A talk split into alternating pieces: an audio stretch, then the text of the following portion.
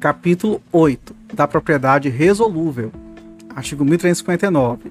Resolvida a propriedade pelo implemento da condição ou pelo advento do termo, entendem-se também resolvidos os direitos reais concedidos na sua pendência e o proprietário, em cujo favor se opera a resolução, pode reivindicar a coisa do poder de quem a possua ou detenha.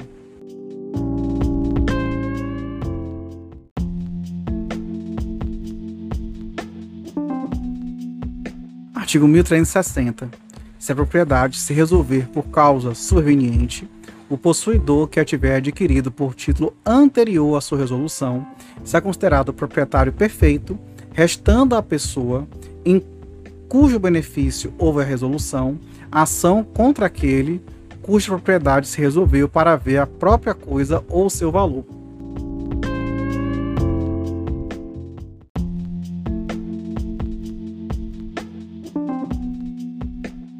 Capítulo 9 da propriedade fiduciária. Artigo 1361. Considera-se fiduciária a propriedade resolúvel de coisa móvel, infungível, que o devedor, com escopo de garantia, transfere ao credor. Parágrafo 1. Constitui-se a propriedade fiduciária com registro do contrato, celebrado por instrumento público ou particular, que lhe serve de título no registro de títulos e documentos do domicílio do devedor, ou em se tratando de veículos, na repartição competente para o licenciamento, fazendo-se anotação certificado de registro. Parágrafo 2. Com a constituição da propriedade fiduciária, dá-se o desdobramento da posse, tornando-se o devedor possuidor direto da coisa. Parágrafo 3. A propriedade superveniente adquirida pelo devedor torna eficaz, desde o arquivamento, a transferência da propriedade fiduciária.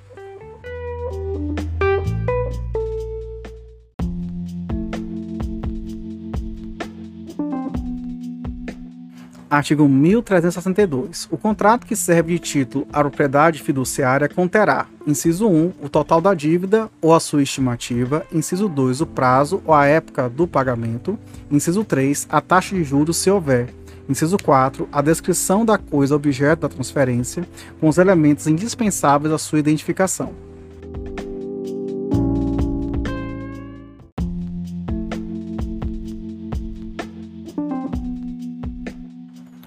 Artigo 1363.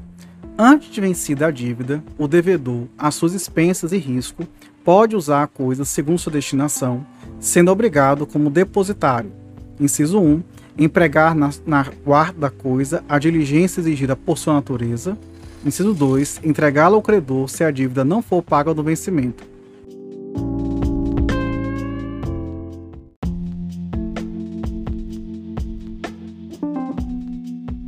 Artigo 1364. Vencida a dívida e não paga, fica o credor obrigado a vender, judicial ou extrajudicialmente, a coisa a terceiros, a aplicar o preço no pagamento de seu crédito e das despesas de cobrança e entregar o saldo, se houver, ao devedor.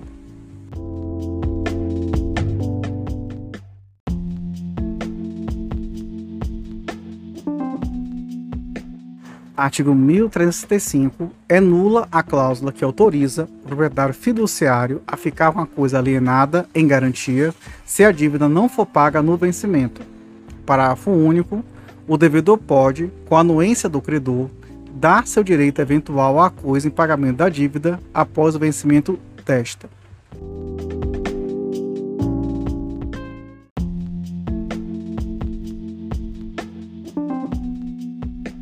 Artigo 1366. Quando vendida a coisa, o produto não bastar para o pagamento da dívida e das despesas de cobrança, continuará o devedor obrigado pelo restante.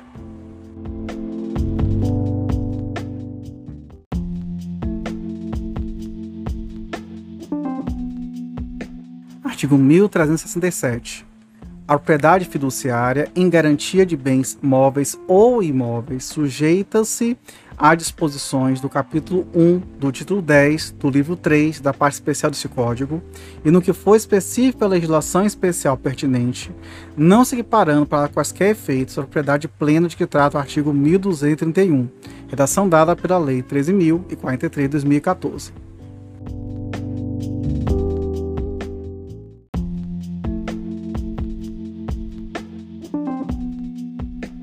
Artigo 1368. O terceiro, interessado ou não, que pagar a dívida, se subrogará de pleno direito no crédito e na propriedade fiduciária.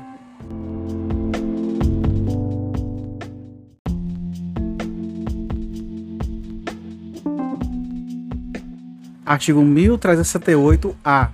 As demais espécies de propriedade fiduciária ou de titularidade fiduciária submetem-se à disciplina específica das respectivas leis especiais, somente se aplicando as disposições deste Código naquilo que não for incompatível com a legislação especial.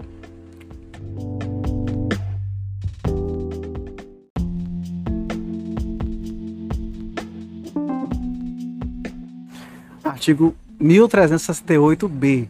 A alienação fiduciária em garantia de bem imóvel ou imóvel confere direito real de aquisição fiduciante, seu cessionário ou sucessor. Parágrafo único. O credor fiduciário, que se tornar proprietário pleno do bem por efeito de realização da garantia, mediante consolidação da propriedade, adjudicação, dação ou outra forma pela qual lhe tenha sido transmitida propriedade plena, passa a responder pelo pagamento dos tributos sobre a propriedade e a posse, taxas, despesas condominiais e quaisquer outros encargos, tributários ou não, incidentes sobre o bem objeto da garantia a partir da data em que vier a ser emitido na posse direta do bem.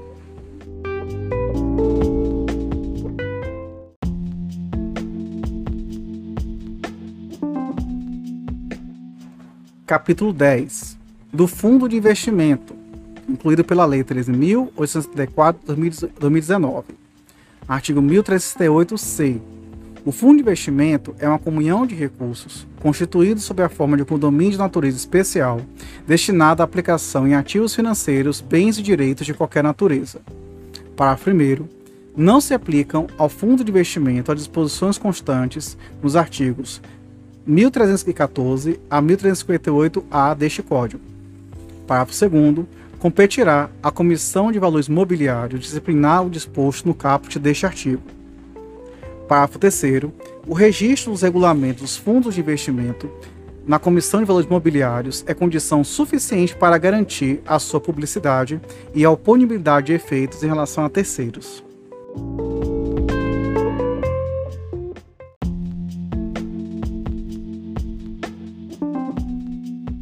Artigo 1368-D o regulamento do fundo de investimento poderá, observado o disposto na regulamentação que se refere ao parágrafo 2 do artigo 1368-C desta lei, estabelecer, inciso 1, a limitação da responsabilidade de cada investidor ao valor de suas cotas, inciso 2, a limitação da responsabilidade, bem como os parâmetros de sua aferição dos prestadores perante o condomínio e entre si, ao cumprimento dos deveres particulares de cada um, sem solidariedade e, Inciso 3.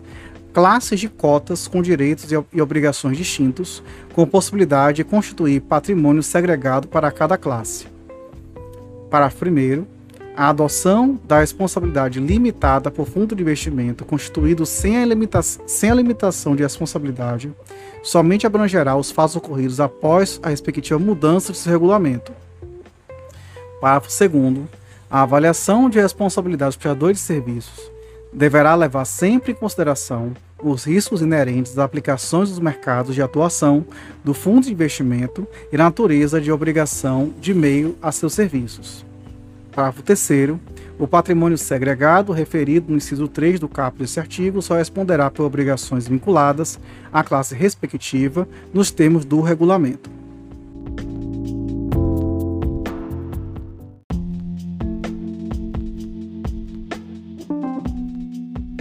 Artigo 1368-E. Os fundos de investimento respondem diretamente pelas obrigações legais e contratuais por eles assumidas. E os prestadores de serviços não respondem por essas obrigações, mas respondem pelos prejuízos que causarem quando procederem com dolo ou má-fé. Parágrafo 1.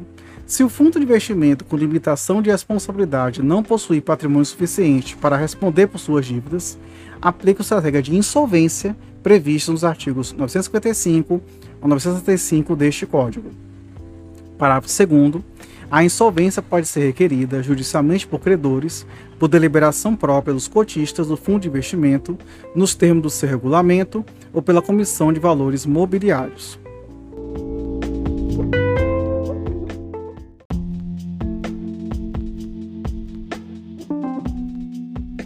Artigo 1308-F o fundo de investimento, constituído por lei específica e regulamentado pela Comissão de Valores Mobiliários, deverá, no que couber, seguir disposições deste capítulo,